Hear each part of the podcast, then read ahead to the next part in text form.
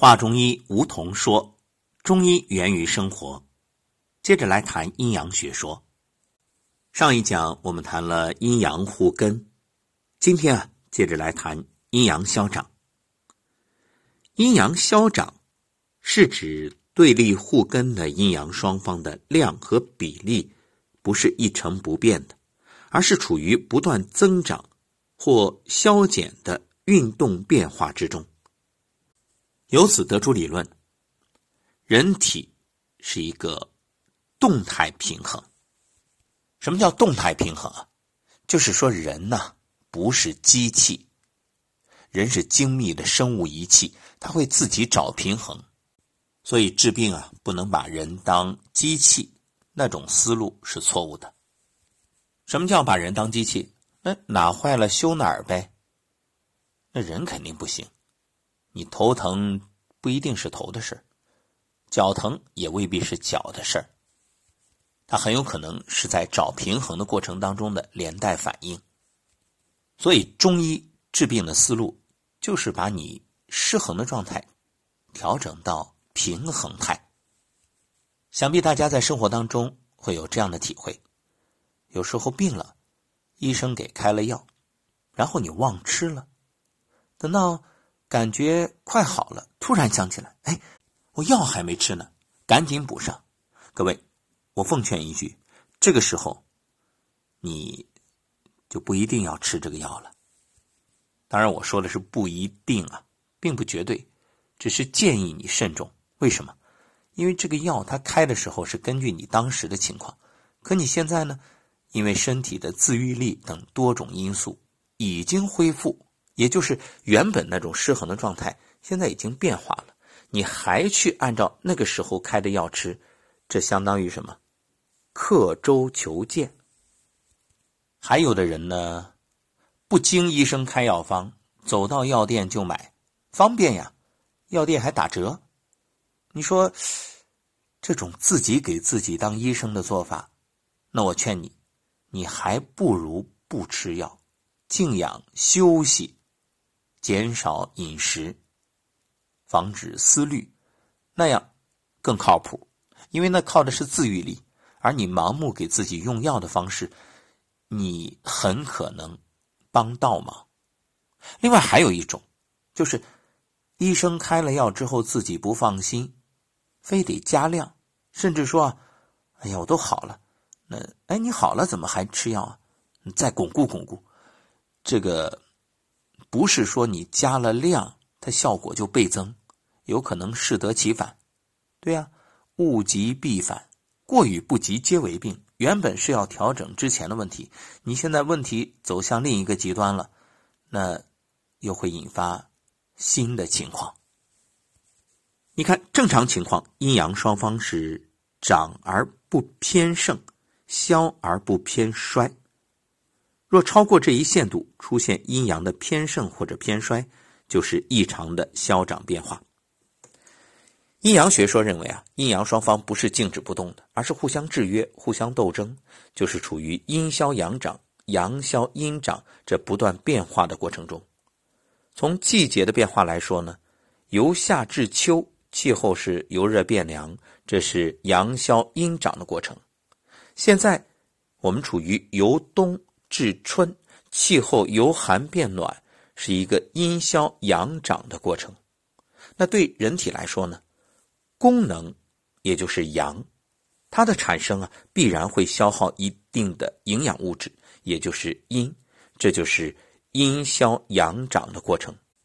而营养物质，也就是阴，它的化生利用又必然要消耗一定的能量，也就是阳。这就是阳消阴长的过程。比如，人在吃饱之后，由于消化饮食需要消耗大量的能量，也就是化生精必须以耗损一定量的气为代价，所以阳消阴长啊。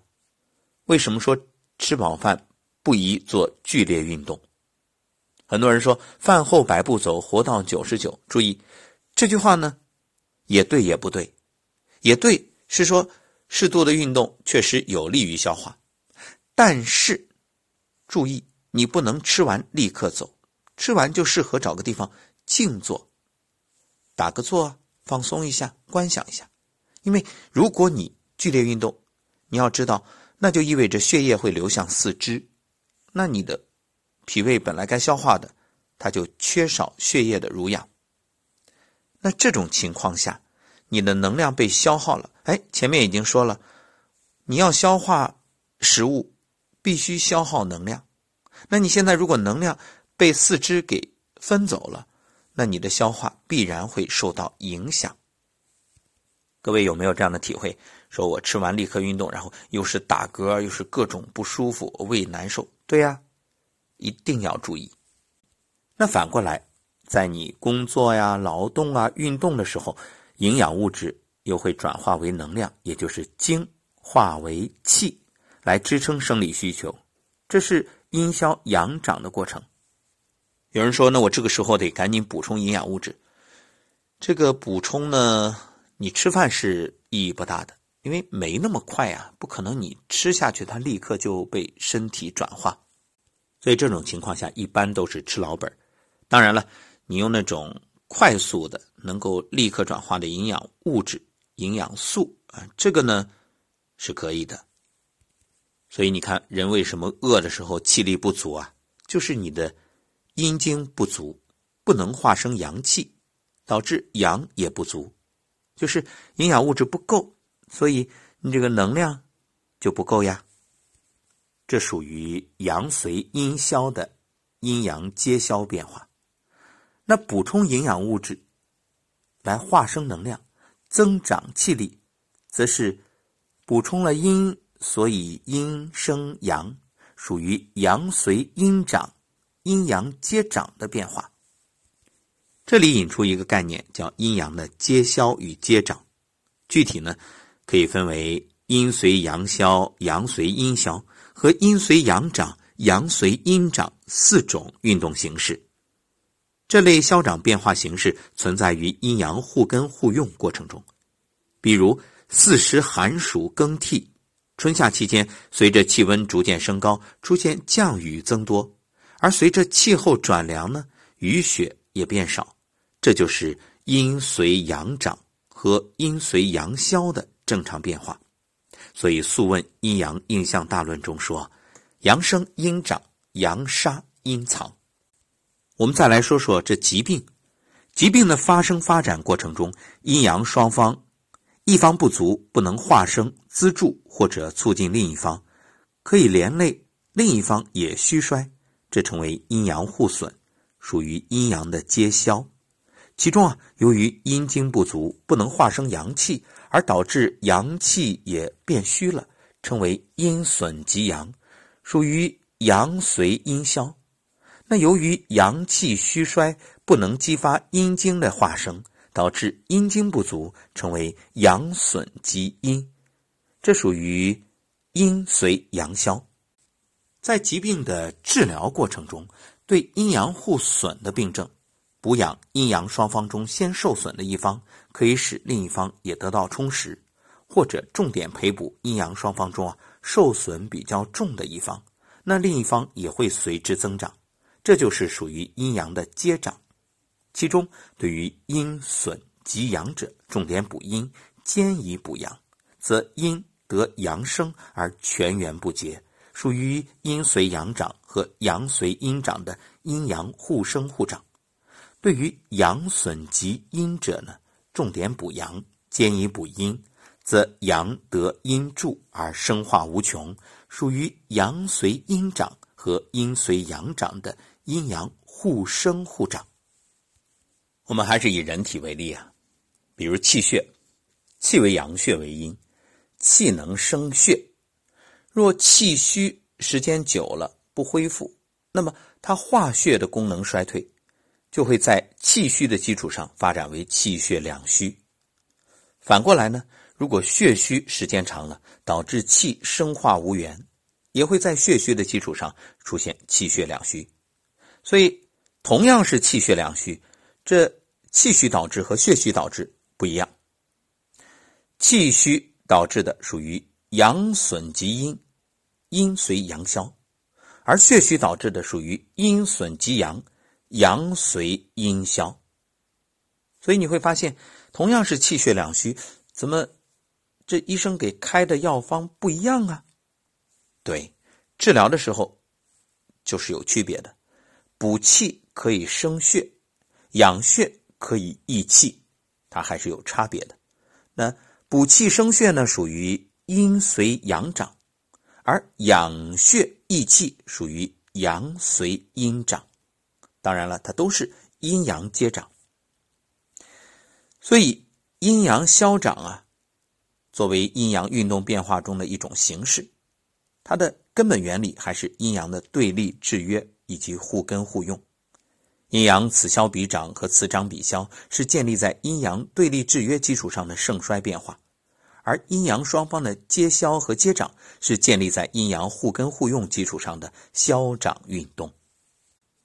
所以，阴阳消长就是消长增减盛衰的意思，它是阴阳对立双方增减盛衰进退的一种运动变化。